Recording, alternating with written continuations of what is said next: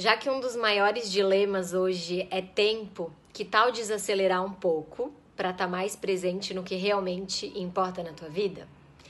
Eu separei três hábitos que me ajudaram bastante, que eu acredito que podem ajudar vocês também. O primeiro é sempre prestar atenção na agenda do dia seguinte e no dia anterior. Então, fazer uma lista de tudo que precisa ser feito, inclusive o que não tem sido feito hoje, o que, que tu gostaria de fazer para se sentir melhor. Seja ter mais tempo com teus filhos, seja ir num salão de beleza, seja ter um momento sozinha, enfim, o que importar para ti, inclui nessa lista.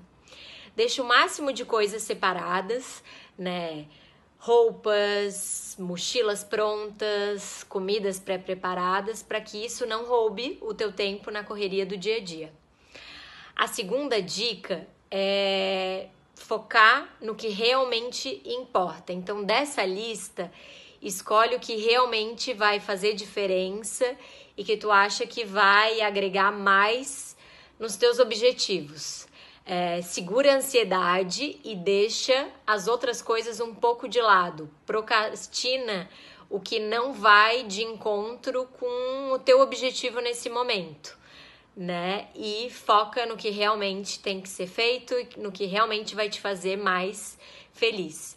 A terceira dica também para segurar um pouco essa ansiedade é crie momentos offline. Deixa o celular no modo silencioso ou no modo avião, né? Silencia o WhatsApp para nesses momentos que tu incluiu na tua lista tu poder aproveitar o máximo deles, né? Poder ouvir uma música e mudar a vibração, mudar a tua energia.